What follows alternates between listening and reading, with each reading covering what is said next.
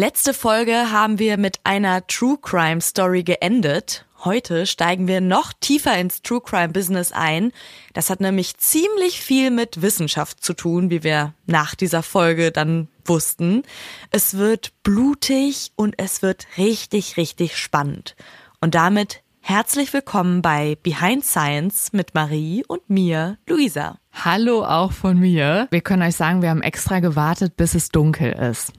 Und wir sitzen heute auch an richtig, richtig spookigen Orten irgendwie. Also ich glaube, man kann sich da auch sehr reinreden, ja. dass es spooky ist, aber bei mir kommt schon so eine kleine Gänsehautstimmung auf. Ja, genau, je nach Stimmung auf jeden Fall. Also ich sitze hier in so einem äh, Hotelzimmer, wo man ja auch nie so ganz genau weiß, wer ist ne hinter der nächsten Wand und äh, habe auch so lila Licht um mich. Ja, es sieht, es sieht richtig komisch aus. Ich habe auch schon zu Marie gesagt, es sieht aus, als würde sie so ihre neue Platte in so einem fancy Studio irgendwo in einem Keller aufnehmen ja. oder so. Also so eine ganz komische Lichtstimmung da bei dir im Und Hintergrund. Du bist in so einem äh, Castle, ne? So stell ich mir vor. Fast ja, in so einer Burg. genau. Ich bin tatsächlich in Frankreich. Wir ähm, sind heute richtig international unterwegs.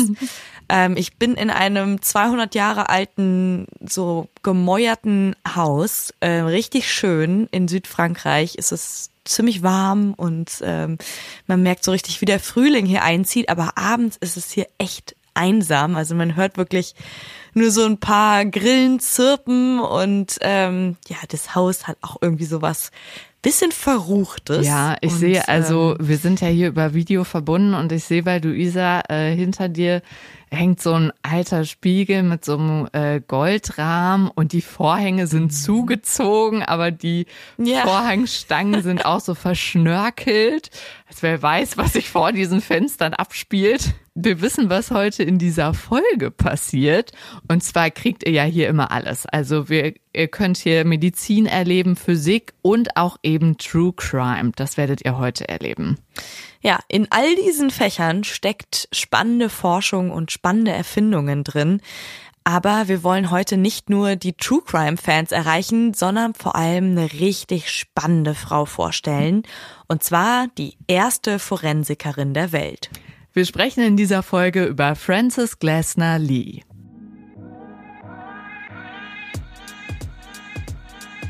Behind Science. Geschichten aus der Wissenschaft. Mit Marie Eickhoff und Luisa Pfeifenschneider. Marie, sag mal ganz am Anfang jetzt hier, wir steigen jetzt mal privat ein. Hattest du früher eine Puppenstube? Du meinst so ein Puppenhaus? Genau, so ein Puppenhaus mit einer Küche, und da war da immer ein Schlafzimmer, ja. ein paar kleine Betten. Ja, ich, ich glaube, ich hatte eins, aber es hat nicht so einen bleibenden Eindruck hinterlassen. Ich glaube, das war jetzt eher so die Brio-Eisenbahn, äh, die, mit der habe ich mehr gespielt. Ja, da sind wir uns tatsächlich ziemlich ähnlich. Ich hatte auch eins, da war sogar Licht drin und alles. Also man wow. konnte mit so kleinen Schaltern, ja, das war richtig cool. Also das war wirklich das Coolste an dem ganzen Teil. Ähm, du hast nur Licht ganz, ganz an und ausgemacht. So, ja, genau. Auch ein bisschen spooky, wo wir auch schon wieder beim Thema sind. Aber mein Lieblingsspielzeug war es auf jeden Fall auch nicht. Mhm. Ich fand es immer so ein bisschen langweilig, weil man ja im Prinzip Haushalt spielt oder zu Hause sein spielt ja. und weiß ich nicht, dann die Kinder ins Bett bringt und irgendwie in der Küche da was anrührt. Also mir war das irgendwie immer ein zu erwachsenes Spielzeug. Ich habe lieber Lego gespielt und echte Abenteuer erlebt. Ja, viel besser. Aber wobei, vielleicht haben wir es auch einfach falsch gemacht. Denn Frances Glasner Lee, die Frau, um die es heute gehen soll, die hatte auch so Puppenhäuser. Aber die hat sie für die Forschung genutzt und nicht zum Spielen. Klingt jetzt erstmal ein bisschen verrückt, weil es ist ja nicht so ein typisches Forschungsinstrument. Aber um ehrlich zu sein, ist es vielleicht doch. Frances Glasner Lee, die wird 1878 als Tochter einer sehr wohlhabenden und einflussreichen Familie in Chicago geboren. Ja, und aufgrund ihres Geschlechts erhält sie dann leider keine richtige Schulbildung, obwohl sie irgendwie schon damals ziemlich clever war sondern lernt halt stattdessen einen Haushalt zu führen. Sie lernt stricken, kochen und so weiter, alles was dazugehört für in Anführungsstrichen eine gute Hausfrau. Und da zeigt sich aber dann schon ihr handwerkliches Geschick und so ihre akribische Art. Sie will aber eigentlich viel lieber Medizin studieren. Das macht zum Beispiel dann auch ihr Bruder. Der geht direkt mal nach Harvard und sie darf das aber nicht. Ja. Ihre Eltern haben ganz andere Pläne für sie und sie wird mit nur 19 Jahren dann leider schon verheiratet. Hm, das bremst sie erstmal richtig aus bei ihren Plänen. Sie ist also damals dann verheiratet und zwar mit einem Anwalt, super Partie wahrscheinlich. Ja, es klingt, klingt auch so richtig langweilig. Sorry. Hallo, besser ging es wahrscheinlich nicht. Die Ehe verläuft auch soweit ganz gut, also gab jetzt keine äh, krassen Skandale oder so, aber sie erfüllt diese wissensdurstige Frances einfach überhaupt nicht. Die beiden bekommen dann noch drei Kinder, die sie auch wirklich sehr liebt, aber sie hat immer diesen Drang in sich, sich selbst nochmal zu verwirklichen. Und handwerklich ist sie halt begabt, das habt ihr ja gerade schon gehört. Und sie ist auch total kreativ. Aber ihr Mann, der hat überhaupt kein Verständnis für diese Talente. Ganz, ganz schlimm klingt das. Mhm. Und sie wird auch im Laufe der Ehe immer frustrierter. Und während sie sich hauptsächlich um den Haushalt kümmern muss und sich irgendwie mit Sachen im Haushalt beschäftigt und den Kindern, kann sie ihre Leidenschaft eben gar nicht richtig ausüben, aber eines Abends entdeckt sie dann ihre Leidenschaft. Ihr Bruder, der ja dann Medizin studiert, bringt einen Studienkollegen mit, der heißt George, der kommt zu denen mit nach Hause und der arbeitet in der Gerichtsmedizin oder zumindest in dem Feld, was dann später die Gerichtsmedizin wurde. Also so richtig die Gerichtsmedizin gab es dann nämlich noch gar nicht. Ja, ich frage mich jetzt gerade, wie viele damit gerechnet haben, dass du mit dem Wort Gerichtsmedizin endest, weil so dieses eines Abends entdeckt sie ihre Leidenschaft für die Gerichtsmedizin. Das Hilzen. Und ich, also, während du es gerade so erzählt hast, ich habe mir vorgestellt, eigentlich war ihr Leben auch so ein bisschen wie in diesem Puppenhaus, wie wir uns das vorgestellt haben. So, sie hat, ja. musste dieses Leben leben als die Hausfrau, die, die da jeden da Tag raus. das Gleiche macht und in dem gleichen Haus da rumtigert. Aber jetzt kommt ja der Turning Point. Also, dieser George, der Studienkollege von ihrem Bruder, der erzählt ihr, dass Tatorte zu dieser Zeit noch kaum analysiert werden. Also wichtige Hinweise werden beim Aufräumen einfach zerstört oder nicht beachtet. Und viele Morde gehen dadurch einfach als Selbstmorde oder Unfälle durch nur weil einfach nicht weiter auf diese Hinweise geguckt wird. Und die Täterinnen und Täter müssen sich niemals vor Gericht verantworten. Und dieser Gedanke lässt Frances dann nicht mehr los. Sie versucht so viel wie möglich darüber in Erfahrung zu bringen. Und dann, als die Kinder endlich alt genug sind, entschließt sie sich zur Scheidung Tödüm. von diesem Anwalt. Und das finde ich total spannend an ihrer Geschichte. Ähm, nicht nur, dass sie sich als Frau irgendwie so durchgesetzt hat und trotzdem ihrer Leidenschaft nachgegangen ist in einem Feld, was sehr, sehr männerdominiert war, sondern sie hat ihre Karriere auch noch super spät gestartet. Mit 55 Jahren mhm. ändert sich ihr Leben dann also nochmal komplett. Sie ist jetzt geschieden, ähm, ihre Kinder sind groß, die kommen irgendwie alleine klar und dann erbt sie auch noch das gesamte Familienvermögen. Also bei ihr kamen irgendwie dann ein paar gute Sachen zusammen, während ja ihr Leben davor so ein bisschen, naja, nicht unglücklich verlief, aber nicht so wie sie es sich vorgestellt hätte. Mhm. Denn ihre Eltern und ihr Bruder sind mittlerweile verstorben also und das ist sie nicht erbt, die gute Sache, aber es das ist nicht die gute Sache, aber sie, sie, hat das Beste daraus gezogen. Ja. Genau, das Erbe, das waren tatsächlich mehrere Millionen Dollar. Also sie war dann wirklich frei und konnte endlich ihrer Leidenschaft nachgehen. Ja, ich finde es voll inspirierend, einfach, dass sie mit 55 dann nochmal so ganz sie selbst sein konnte und es auch gemacht mhm. hat. Also zeigt er irgendwie nochmal, dass es nie zu spät sein muss, sich nochmal ganz neu zu erfinden. Und auf jeden Fall. Das Lustige ist aber, dass sie deshalb auch so auf allen Bildern, ähm, die man jetzt von ihr kennt, ist sie halt schon recht alt. Also sie sieht immer aus wie so eine freundliche, aber auch so ein bisschen zu rundliche Oma, die immer mit einer Lupe zwischen Uni-Dozenten zu sehen ist. Wir hängen euch davon auch mal ein Bild an, dann könnt ihr euch das mal angucken. Ja. Also einfach es sieht so aus wie so die, die Oma von nebenan, die irgendwie ja. so den Kinder, den Nachbarskindern Plätzchen ja. zusteckt, ne? Aber nicht die, die halt gerade auf dem Weg ist, eine der oder die erste Forensikerin der Welt zu werden. Das ist also finde ich auch richtig krass. Aha. Ja, sie stiftet dann, also sie macht wirklich Nägel mit Köpfen, sie stiftet dann 1931 erstmal der Universität Harvard wirklich viel, viel Geld. Davon hat sie ja jetzt jede Menge und sie ist ja jetzt nur noch für sich verantwortlich. Damit baut die Uni eine Fachbibliothek und äh, gründet einen eigenen Studiengang für Gerichtsmedizin. Also sozusagen schon mal die zwei Grundlagen, die es so braucht, um ein, ein Fach an einer Uni gut ähm, in den in Gang zu bekommen. Und das ist tatsächlich die erste rechtsmedizinische Fakultät in den USA. Ihr alter Freund George, der damals noch lebt, während ihr Bruder ja leider schon verstorben ist, erhält dadurch auch einen eigenen Lehrstuhl. Und Francis ist bei jeder Vorlesung mit dabei und saugt so richtig alles Wissen auf. Also auch irgendwie eine witzige Vorstellung, wie diese 55-jährige Frau dann nochmal Uni-Vorlesungen besucht hat und wirklich wie so ein Schwamm das ganze Wissen in sich reingesaugt hat.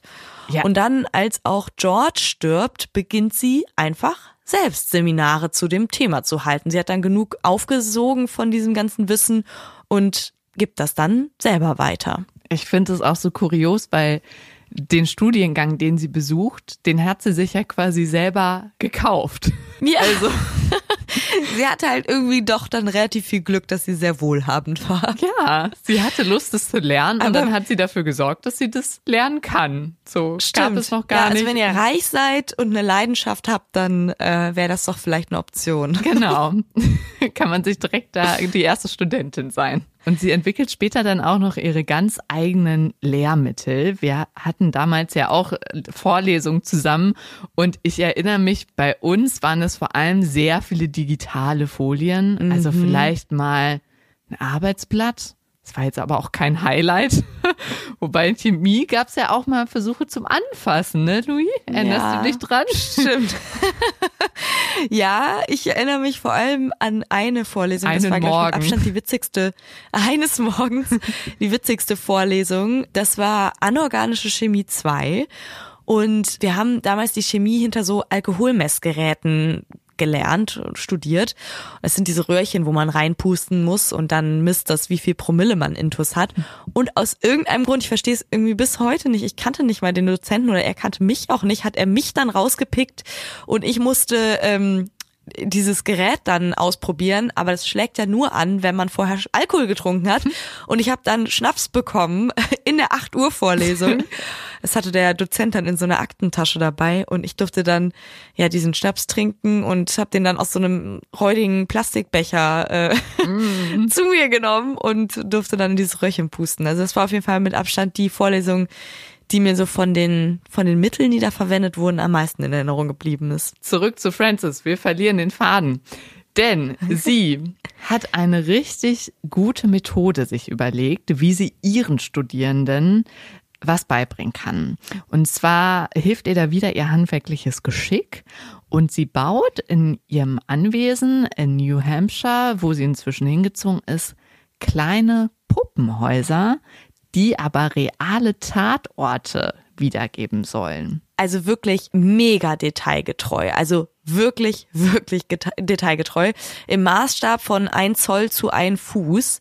Das ist jetzt die amerikanische Maßeinheit. baut sie äh, mit Hilfe von so Zahn, äh, mit so Zahnarztinstrumenten jedes Detail von realen Tatorten als Miniatur nach.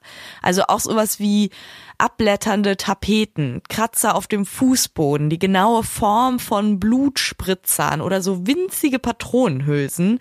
Sogar die Lampen, da hatte sie was mit meiner Puppenstube damals ja. äh, gemein, äh, hat sie mit funktionierenden Glühbirnen versehen und auf so Miniaturausgaben von Zeitungen wie irgendwie Newsweek und Boston Herald, das hat man vielleicht schon mal gehört, hat sie mit von Hand so millimetergroße Schlagzeilen eingetragen, Wahnsinn. dass man dann auch wissen konnte, welche Zeitungen darum lagen. Also wirklich richtig, richtig krass. Oder sie hat zum Beispiel auch Wollpullover dieser toten Püppchen äh, gestrickt oder da lagen dann Püppchen drin, die sozusagen die, die Leichen waren mhm. und für die hat sie Wollpullover gestrickt mit so umfunktionierten Stecknadeln und sie selbst, das finde ich ja so eine gute Idee, hat äh, ganz altmodische Kleidungsstücke getragen, um sie extra realistisch abzunutzen und die hat sie dann ähm, diesen Leichen angezogen, damit das dann auch sozusagen komplett realistisch aussah. Also richtig, richtig krass, wie sie sich, sich da eingesetzt hat. Okay, also es ist einfach wirklich komplett anders, als wir früher mit dem Puppenhaus umgegangen sind. Also wir ja. haben ja, wir haben das Potenzial nicht gesehen. Also ihr müsst euch diese Puppenstuben unbedingt mal angucken. Äh, wir packen euch da natürlich einen Link in die äh, Beschreibung ich habe mir auch jetzt mal so ein paar Tatorte angeguckt und es ist auch wirklich, es ist nicht nur faszinierend, weil das so klein ist, sondern es ist auch wirklich gruselig. Ja, also voll. Also wenn das dann fotografiert ist, siehst du da, siehst du ja nicht die Dimension, du siehst nicht, dass das so klein ist und es sieht einfach wirklich extrem real aus. Auf den ersten Blick vielleicht noch wie so eine Puppenstube für Kinder, aber wenn man dann genauer hinschaut, liegen da einfach blutverschmierte Puppen, umgestoßene kleine Stühle, blutige Kissenbezüge, auch Messer mit blutigen Klingen und man konnte teilweise sogar die Schubladen von Schränken wohl öffnen und darin befanden sich dann auch noch Indizien. Und teilweise konnte man bestimmte Details nur mit Hilfe von Spiegeln sehen. Also wie so ein ich habe gerade so Escape Room irgendwie. Ja, stimmt. Als wäre man Ein so mit Mini in der Escape Room. Aber ich glaube, so hat es sich für sie auch angefühlt. Sie war auch, glaube ich, ein Teil von diesen Räumen. Ja. Genau, nur weil sie sich so da reingedacht hat, hat sie dann auch diese ganzen Details so wahrgenommen. Mhm. Ja, genau. Ich glaube auch, sie hat sich gesehen als eine dieser, weiß ich nicht, wie, wie groß waren die 15 Zentimeter großen Püppchen und hat dann alles durch die Augen von denen gesehen oder auch durch die Augen der Mörder. Es ist schon ein bisschen creepy. Mhm. Und äh, ja, da ging bei meine Puppenstube echt was für Grobmotoriker, aber auch ein bisschen beruhigend, dass da keine blutigen Puppen rumlagen. Mhm. Diese Puppenstuben, die sie gebaut hat, um reale Tatorte nachzubauen, die sollten ja äh, sozusagen den Studierenden helfen, Tatorte nachzuvollziehen. Und wir haben das ja jetzt schon versucht, euch so ein bisschen zu beschreiben. Schaut euch auf jeden Fall die Bilder an, aber das war extremst genau und detailgetreu, also fast schon neurotisch. Von vielen Kollegen wurde sie deswegen auch als Neurotikerin bezeichnet, weil sie wirklich auf das noch so kleine Detail geachtet hat. Und sie hatte auch einen ganz besonderen Namen für ihre Nachbauten von realen Tatorten, und zwar Nutshell Studies of Unexplained Death. Also Nutshell, das ist ja auch so, in a nutshell ist ja auch so ein bisschen die englische Bezeichnung dafür, dass man etwas so ganz knapp zusammenfasst, also in einer Nussschale zusammengefasst sozusagen. Ja. Und das hat sie versucht, innerhalb dieses Puppenstubenzimmers dann auch nachzubauen. Und ich finde die Vorstellung so heftig, dass das ja nicht in ihrer Fantasie entstanden ist, sondern das waren ja echte Tatorte. Mhm. Und sie hat auch wirklich alle Informationen, die sie brauchte, um das so zu bauen, hat sie mit Hilfe von Büchern, Gesprächen, den PolizistInnen, die ermittelt haben oder eigenen Besuchen am Tatort sich zusammengesucht. Und damit ihr euch das vorstellen könnt, beim Beispiel für einen Tatort, also man sieht in dem Modell eine Küche. Es ist alles sehr hübsch eingerichtet, weiße Vorhänge mit roten Punkten drauf, alles sehr ordentlich. Und dann liegt neben dem Spülbecken eine Frauenleiche. Also auch natürlich eine kleine Puppe, aber wir wissen ja, wofür das steht. Und neben ihr liegt auf dem Boden eine Eiswürfelform. Die Küchenbank steht so leicht schräg und die Gashähne des Herz sind geöffnet. Und unter die Fenster und Türschlätze ist noch so Zeitung gestopft. Damals gab es einige Suizide, die durch das Aufdrehen des Gasherdes vollzogen wurden. Aber jetzt ist die Frage, handelt es sich bei diesem Tatort tatsächlich auch um einen Suizid oder hm. vielleicht doch um Mord? Tja, wer aufgepasst hat und gut im Lösen von Black Stories ist, hat's vielleicht schon rausgehört. Hm. Marie, du hast jetzt natürlich die Sachen auch erklärt, die man sehen muss. Wenn man sozusagen ja. das ganze Bild sieht, dann muss man ja auch erstmal checken, okay, da, das könnte ein Detail sein. Aber das muss Mord gewesen sein, weil neben dieser Frau lag ja diese Eiswürfelform und wahrscheinlich wollte sie die gerade befüllen, ähm, Wasser da reinfüllen, um, um die dann in den Kühlschrank zu stellen, als sie dann zusammenbrach und ihr Mann der, das stellte sich dann später heraus, der Ehemann, der hat sie ermordet, stieß dann ah. beim fluchtartigen Verlassen des Raumes wahrscheinlich gegen die Küchenbank, die ja deswegen auch so ein bisschen schräg stand. Man sieht es wirklich nur, also ehrlich gesagt, ich habe es nur gesehen, weil es da stand. Ja, und tatsächlich hat es sich dabei um Mord gehandelt und nicht um Selbstmord. Es erinnert mich sehr an so eine Black Story. Also auch mhm. dieses Ding mit dem Eiswürfel ist schon, ist schon sehr abgefahren. Also es macht auch wirklich Spaß, sich diese Bilder anzugucken, weil es sind wie so Suchbilder. Ja, finde den Und- Fehler. Ja, genau. Finde die acht Indizien. Ja, ich würde das auch gerne mal einfach in echt sehen, so das ganze Puppenhaus, nicht nur so Ja. ein fotografiertes Zimmer davon, denn mithilfe dieser Stuben lehrt sie wirklich in ihren Seminaren, wie man Tatorte untersuchen kann. Und insgesamt hat sie dann 19 von diesen Schaukästen mit realen Tatorten nachgebaut. Und ihre Methode, die hat so großen Erfolg, dass Frances sogar am Ende zur Polizeihauptfrau von New Hampshire ernannt wird. Sie ist damit die erste Frau, die diesen Titel trägt. Cool, ne? Total cool. Ja, mega. Vor allem irgendwie so in ihrem Alter. Ich finde, also, finde sie richtig, richtig cool. 1945 stiftet Frances, die dann mittlerweile schon 67 Jahre alt ist, ihre ganzen Puppenstuben, Puppenstuben des Grauens, könnte man so sagen, an die Universität Harvard. Also 19 waren ja Oh, dann. die haben richtig Maria profitiert, Harvard. Ja, wirklich. Erst durfte Die- sie nicht hin und ich wollte gerade sagen, Mann, stell mal vor, die hätte da mit 19 schon hingehen können. Dann hätte die Ja. 170 von diesen Puppenstuben wahrscheinlich gebaut. Genau. Und da werden sie dann halt in äh, Seminaren eingesetzt und dafür gibt es dann ziemlich strenge Vorgaben. Wir kennen Frances ja jetzt schon ein bisschen, die hat nichts dem Zufall überlassen, war ziemlich akribisch, man könnte auch sagen ein bisschen neurotisch. Und sie hat dann vorgeschrieben, Wir sagen das hat das nicht. wir sagen das nicht, aber es war ja perfekt für diesen Job. Also Ja. äh, sie war da ja ziemlich gut aufgehoben. Ähm, sie hat das dann alles ganz akribisch festgehalten, wie die Teilnehmenden ähm, sich diese Puppenstuben-Tatorte anschauen sollten. Jeder Teilnehmer hatte 90 Minuten Zeit, diesen Miniaturort auszuwerten. Und erlaubt waren dabei nur so einfache Hilfsmittel wie zum Beispiel eine Lupe oder Taschenlampe. Und Francis gab dann auch noch den Tipp, dass der Betrachter diesen Miniatur-Tatort am besten untersucht, indem er sich vorstellt, er wäre so eine 15 Zentimeter große Puppe, also würde sich selber in dem Tatort befinden. Und ich glaube, haben wir gerade schon drüber geredet, ich glaube, das hat sie sich auch tatsächlich vorgestellt, Ja. immer wenn sie das dann nachgebaut hat. Und sie hat dann auch empfohlen, dass man mit seiner Blickrichtung äh, spiralförmig im Uhrzeigersinn von außen nach innen laufen soll. Also man beginnt irgendwo ähm, an der Wand, zum Beispiel in einer Ecke und wandert in einer Spirale, sodass man an nichts vorbeilaufen kann, nach innen bis zu einem Punkt, den man sich im Inneren des Raumes legt und Weil kann man läuft mit seinen Augen, ne? Genau, man läuft sozusagen Ist mit ja seinen sehr klein. Guckt sich das mit der Lupe an, schaut, sind da irgendwelche äh, Dann hättest du auch Notizen. gesehen, dass die Bank schräg stand. Ja, das hätte man gesehen Ja. und die Eiswürfelform und so und Und es ist schon sehr wie Escape Room. Guck mal, 90 Minuten Zeit. Stimmt. Das ist eigentlich Die- ist sie die Erfinderin des Escape Rooms. Ja, schon, ne? Also auf jeden Fall eine super beeindruckende Frau. Und als sie dann stirbt, wird, das ist jetzt irgendwie nochmal ein bisschen trauriger Twist, wird tatsächlich dieser Forensikstudiengang abgeschafft. Das, also das kann Ja, ich das kaum verstehe fassen. ich auch nicht.